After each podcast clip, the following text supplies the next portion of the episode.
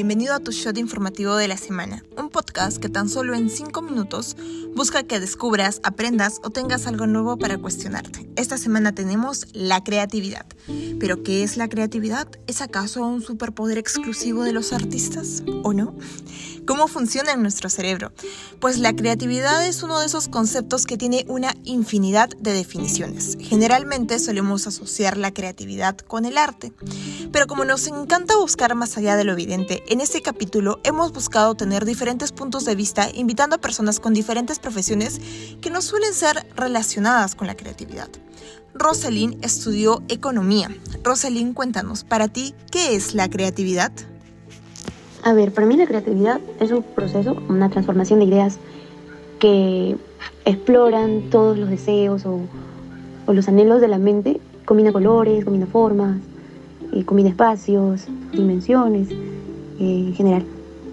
Y bueno, sí es esencial para mi vida profesional, sí, porque no solamente es la creatividad visual, sino también la creatividad para hacer un trabajo, para hacer algún proyecto, de repente encontrar otra manera de hacer las cosas más eh, más fáciles o tomar ciertos atajos que solamente nos permite si tenemos este sentido de creatividad, de buscar nuevas formas, nuevos caminos. Gracias, Rosalind. De aquí podemos resaltar tres conceptos importantes, proceso, exploración y combinación, ya que la creatividad no es una zona específica de tu cerebro, surge de la combinación, de la interacción de miles y millones de neuronas. Cada experiencia nueva que tiene es materia prima para que el cerebro use y cree nuevas cosas. Puede usar olores, sonidos, conversaciones, emociones, recuerdos, etcétera, etcétera, etcétera. La creatividad no significa inventar algo a partir de la nada. Claro, muchas veces nos venden que la idea de este proceso creativo ocurre cuando nosotros estamos sentados en nuestro sofá favorito con nuestra bebida favorita y que las ideas creativas nos llegan como un rayo. Amigue, si tú creías que esto sucedía así, pues lamento desilusionarte. Como segunda invitada tenemos a una odontóloga. Para mí la creatividad es el proceso por el que nosotros formamos o creamos ideas y pensamientos nuevos u originales.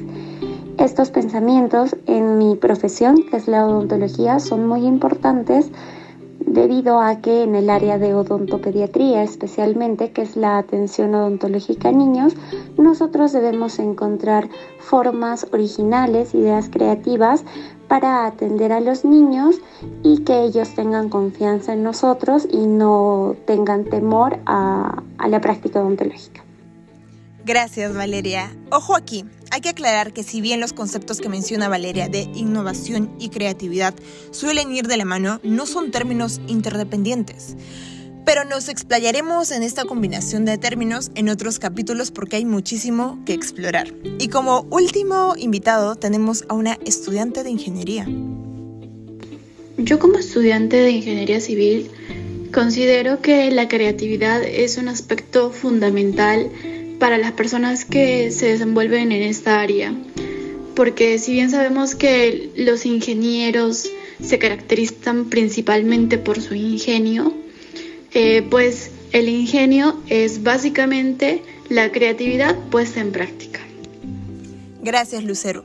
Este me gustó, la creatividad puesta en práctica. Pues sí, la creatividad nos hace imaginar cosas del mundo que aún no son parte del mundo y que al ponerlas en práctica se puede desarrollar estas ideas y esto pasa en absolutamente todos los seres humanos. La complejidad de nuestro cerebro nos permite procesar información de manera casi ilimitada y las incontables conexiones que hay entre estas redes son la base de la creatividad.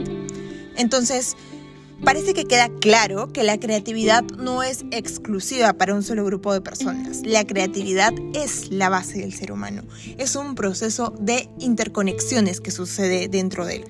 Y como alguna vez una profesora de teatro me dijo, la creatividad es como un músculo y tienes que trabajarla. Entonces es aquí donde entra la recomendación semanal.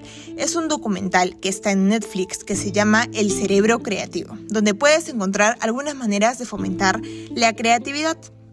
A estas alturas del podcast, espero que hayas descubierto algo o que hayas aprendido algo nuevo o aún mejor, tengas algo nuevo que cuestionarte. No te olvides de seguirnos en nuestras redes sociales y nos vemos en el próximo Shot Informativo.